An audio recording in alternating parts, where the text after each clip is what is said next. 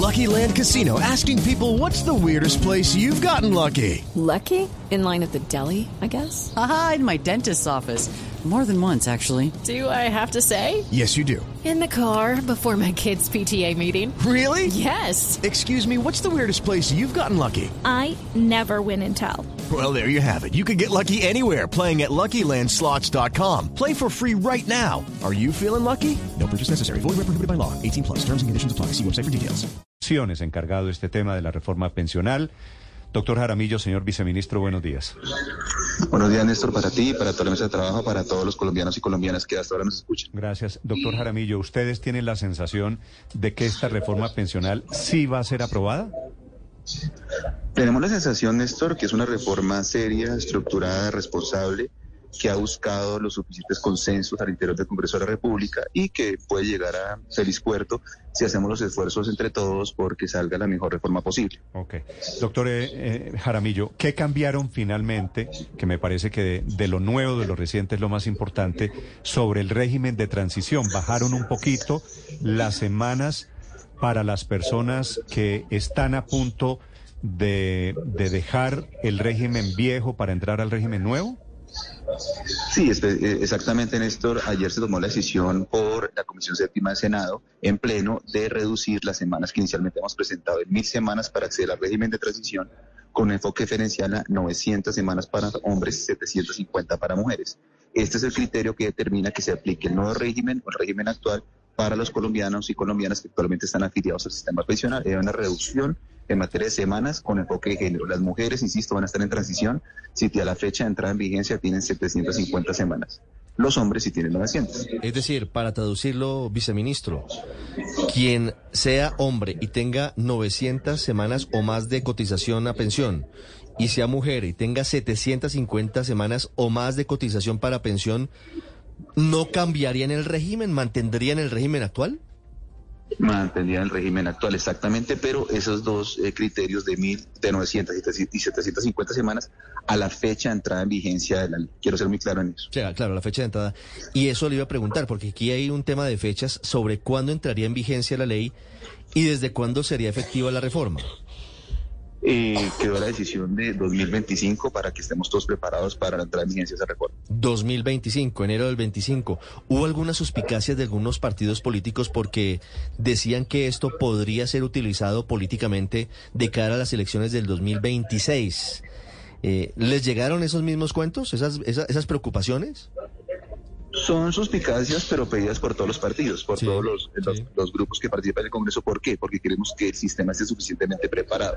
Esa es una reforma estructural, es una reforma que requiere la responsabilidad de todos los actores del sistema pensional, contando los afiliados, la madurez para esta toma de decisiones, y es un cambio filosófico, institucional y estructural del sistema pensional. Por eso no puede ser inmediata su entrada en vigencia. Y se estira, en la mayoría de reformas se estira. Recuerdo que la ley 100 se promulgó el 23 de diciembre del 93 y entró en vigencia hasta el 1 del 94 para el sector privado, 30 de junio del 95 para el sector público. Luego no es extraño que los sistemas pensionales eh, difieran su entrada en vigencia pensando en una readecuación del sistema de gobernanza de pensiones de los países.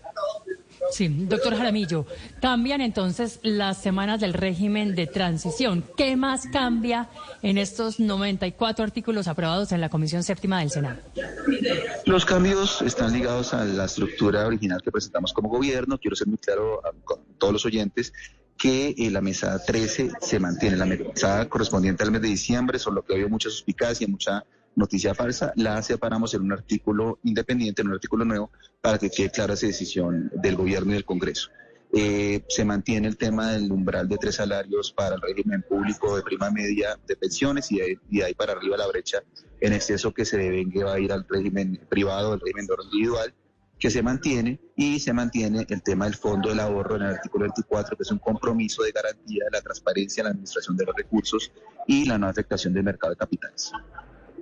Doctor Jaramillo, la semana pasada, y yo sé que usted lo analizó muy bien, la Corte Constitucional declaró inconstitucional esa exigencia para que las mujeres se pensionaran con las mismas semanas que los hombres, 1.300 semanas, y más o menos indica que deberían eh, pensionarse con mil semanas cotizadas, los hombres con 1.300 semanas. ¿Esto quedó incorporado ya en, en la reforma pensional, esta instrucción de la Corte Constitucional?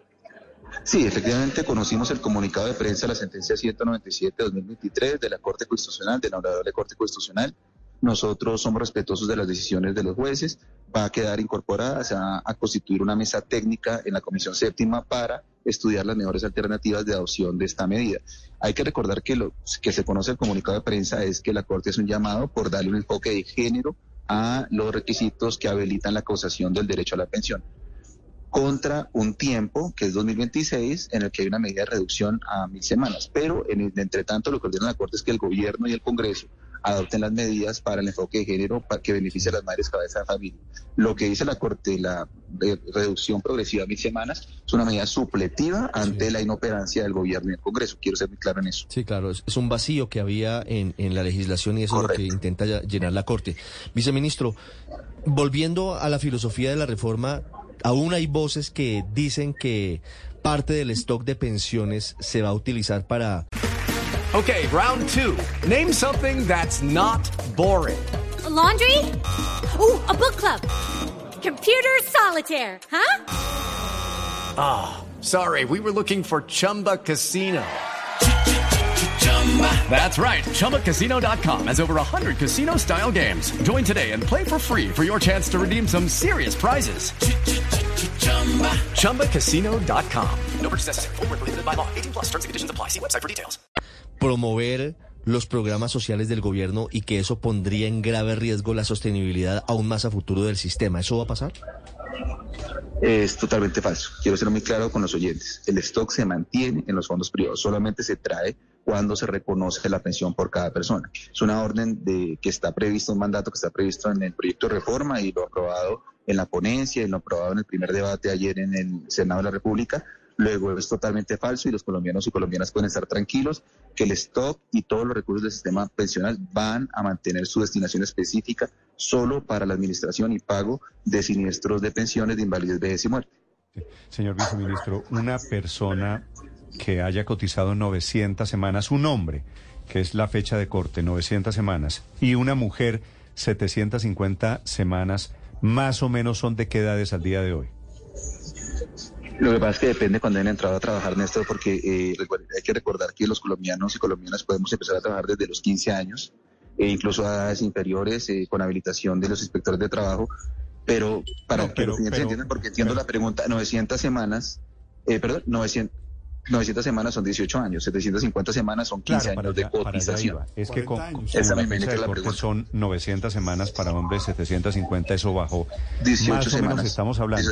Si un oyente tiene 40 y pico de años, más o menos 40 y pico de años, ¿cierto? Más o menos, y ha trabajado, ha trabajado cotizando, Néstor, quiero ser muy claro, 18 años, o sea, con sus aportes en la historia laboral, va a mantener las condiciones actuales. Si una mujer lleva 15 años trabajando de forma eh, formal, con formalidad, eh, afiliada a la seguridad social, va a estar respetado su derecho a que se mantengan las condiciones actuales de la ley 100 y la ley 797. ¿Usted, señor viceministro, tiene cuántos años? Yo tengo 44. ¿Y ya tiene 900 semanas cotizadas? Ya tengo 850 semanas cotizadas. Uy, o sea, o sea, casi. Pegó en el palo. Sí, lamentablemente, padre, eh, esa es la historia laboral ah, de todos. Eh, pero quiero aclarar que he trabajado siempre con formalidad. Eh, viceministro, ¿y por qué le parece lamentablemente que no alcanza a estar cobijado por el régimen anterior? Porque la pensión hubiera sido mejor. No, no, no, no necesariamente para poder escoger la mejor opción si, si de pronto podía estudiar cuál era la la mejor alternativa, ¿no? Pero no porque quiera estar eh, yo deliberadamente tenga algún interés particular, o sea, mejor no, no, no, no, Hay que mirar en cada caso, ¿no? No le estoy sugiriendo ni más faltaba que tenga un interés particular, pues porque por supuesto no. pero digo, ¿por qué le parece que lamentablemente no alcanza? Es que me parece bueno el caso suyo, porque veo a muchas personas, a muchos oyentes que me están diciendo, casi yo tengo 800 y pico, o tenga 900 y pico, me salvé por un poquito.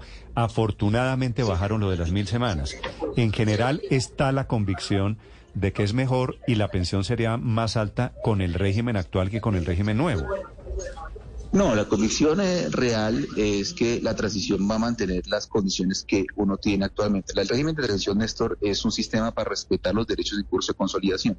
Entonces uno siempre aspira a que las condiciones pues sean las mismas. Por eso dije lamentablemente, pero no por un lamento que esté ligado a una mejor o, peor opción de pensión. Lo que sucede es que con el nuevo régimen la estructura es distinta, eh, como digo, la forma de cálculo cambia radicalmente y ya va a tener compartida la responsabilidad de mi pensión cuando llegue a ella, sea por invalidez, vejez o muerte, compartida entre el sistema público administrado por Colpensiones y el fondo privado al que yo esté afiliado. Vale. Es el viceministro de Pensiones hablando de este proyecto que está caminando en el Congreso de la República con muchas posibilidades, la verdad, de ser aprobado. La última pregunta, Víctor, para el viceministro Jaramillo.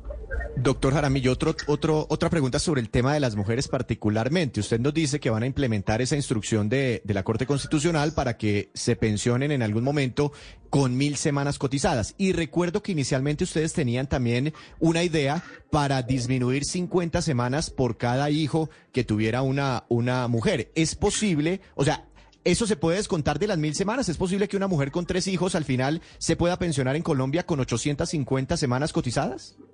Sí, el artículo 36 prevé que a, las mujeres por cada hijo se va a reconocer 50 semanas, es decir, un año, eh, por, eh, por, por, hijo hasta tres hijos, es decir, 150 semanas. La sentencia es un tema aparte que conocimos la semana pasada por un comunicado de prensa de la sentencia 197 de 2023. Eh, ¿Cómo se va a amalgamar eso? Como, advertí, hay una mesa técnica que va a reunirse para mirar los flujos de ingresos, para ver la sostenibilidad del sistema y cómo podemos garantizar eh, de la mejor manera la orden de la Corte Constitucional. Si eso se suma o se resta a la medida diferencial que ya trae a la reforma, es una decisión que se va a tomar contra ese estudio en la mesa técnica, justamente. Pues vamos a esperar porque este proyecto todavía es sujeto, está en construcción y en debate en la presidencia de la República. El viceministro Jaramillo, viceministro de Pensiones en el Ministerio de Trabajo. Gracias, señor viceministro, por acompañarnos esta mañana. Le deseo feliz día. Gracias a todos los, a todos por la invitación. Un abrazo muy especial a todos los oyentes.